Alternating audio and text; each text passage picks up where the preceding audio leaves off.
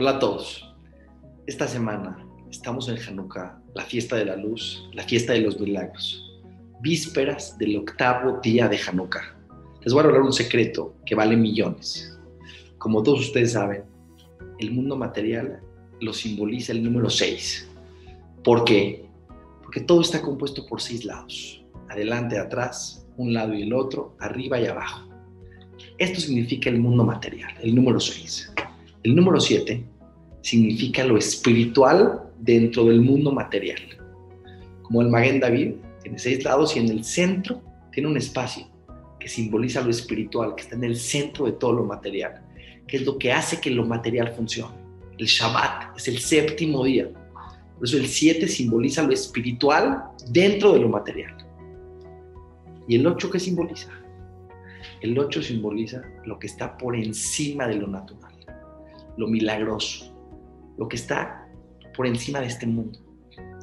El octavo día de Hanukkah, dicen los libros Kedoshim, que lo que puede llegar a una persona en el cielo, el nivel espiritual y lo que sus tefilotes y sus rezos pueden generar abundancia, salud, alegría, bendición, es impresionante. Mucho más que lo que un satik por completo puede llegar en Neilá de Kippur, de hecho, según muchas opiniones, en el octavo día de Hanukkah se pueden cambiar todavía los decretos de Kippur y de Rosh Hashanah. Se sellan los decretos y empiezan a correr todas las bendiciones para todas las personas. Pero hasta hoy en la noche, hoy en la noche, cuando prendamos las velitas, las ocho velitas de Hanukkah, estamos conectándonos con el nivel espiritual más alto que se pueden imaginar. Hay una historia muy famosa, una historia muy famosa de una persona, era una persona muy común, y de hecho no voy a hablar, pero mucho menos que común, hacía cosas que no debía de hacer. En una ocasión una persona muy jajam, cuando le hablaron de esta persona, dijo, no, no puede ser, esta persona no puede, no puede ser que, que esta persona se comporte como ustedes dicen, porque yo estoy viendo que su alma brilla en el cielo en todos los mundos. Fueron a ver qué estaba haciendo en ese momento, estaba prendiendo la octava velita de Hanukkah. Cuando la persona prende las velitas de Hanukkah, todos los días, todos los días. Su alma brilla en todos los mundos. No entendemos lo que es Hanukkah, no entendemos qué es conectarnos con lo que está por encima de lo natural. En este día se pueden lifol y escuchen bien estas palabras, se pueden generar en el cielo salvaciones para cada persona de manera general y particular.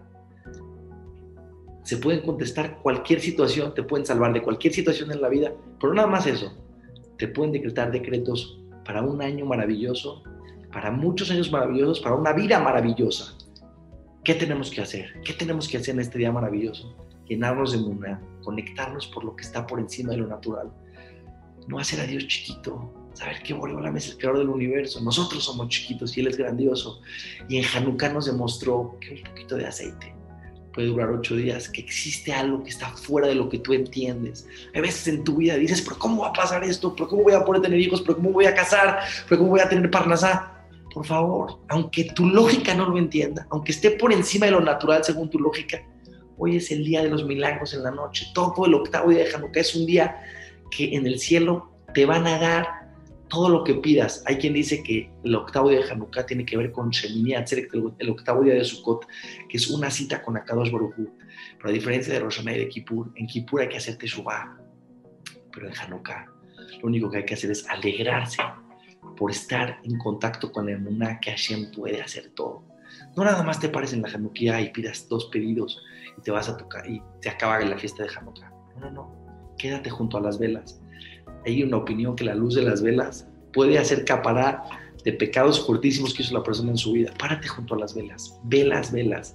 Recuerda el milagro de Hanukkah. Recuerda que Hashem te quiere, te ama y está esperando que hagas tefila no te, no te muevas de ahí. Pídele a Dios con todo tu corazón y está comprobado que los milagros van a llegar a tu vida de manera impresionante. Que tengamos todos un día maravilloso, un año impresionante y una vida llena de bendiciones y de verajá. Hanukkah Sameach y Shabbat Shalom Mevorach.